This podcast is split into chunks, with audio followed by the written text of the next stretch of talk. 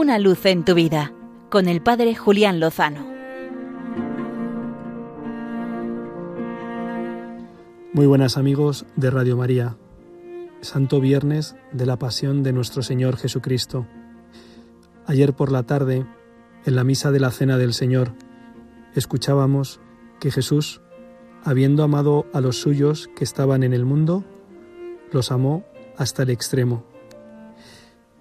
Y después viene el relato de la pasión, que es la explicación, la descripción, la concreción del amor extremo, el lavatorio de los pies, el mandamiento nuevo, la oración agónica en Getsemaní, la traición, el prendimiento, el juicio inicuo, la flagelación, el desprecio, las burlas, la condena injusta, cargar con una pesada cruz, caminar hacia el Calvario, ser despojado, ser clavado, ser elevado, ser crucificado, ser traspasado, morir como un delincuente, como un criminal en la cruz.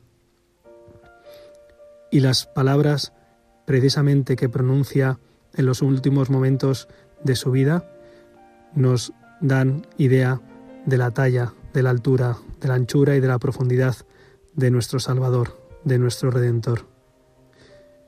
Padre, perdónales, porque no saben lo que hacen. Jesucristo subido a la cruz, reza, ora al Padre, y no lo hace por Él, sino que lo hace por aquellos que le han entregado.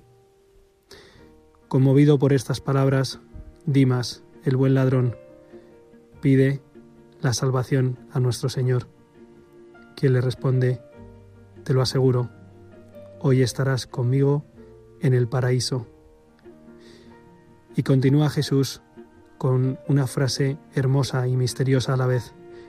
Tengo sed, sed de la salvación, como de Dimas, de todos los demás pecadores que necesitan la redención, el rescate.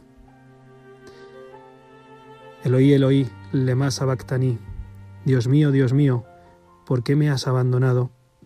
Es el inicio del Salmo 22, 21, que relata la persecución tremenda de un justo, que ve cómo es atendido por Dios y salvado por Él, del mismo modo que ocurrirá con Jesucristo nuestro Señor.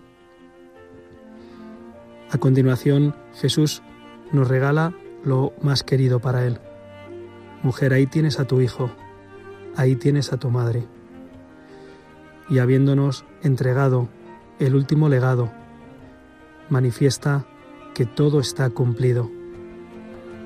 Y termina como ha vivido, rezando, entregándose. A tus manos, Señor, encomiendo mi espíritu. Y dando un fuerte grito, expiró, es decir, dio su espíritu.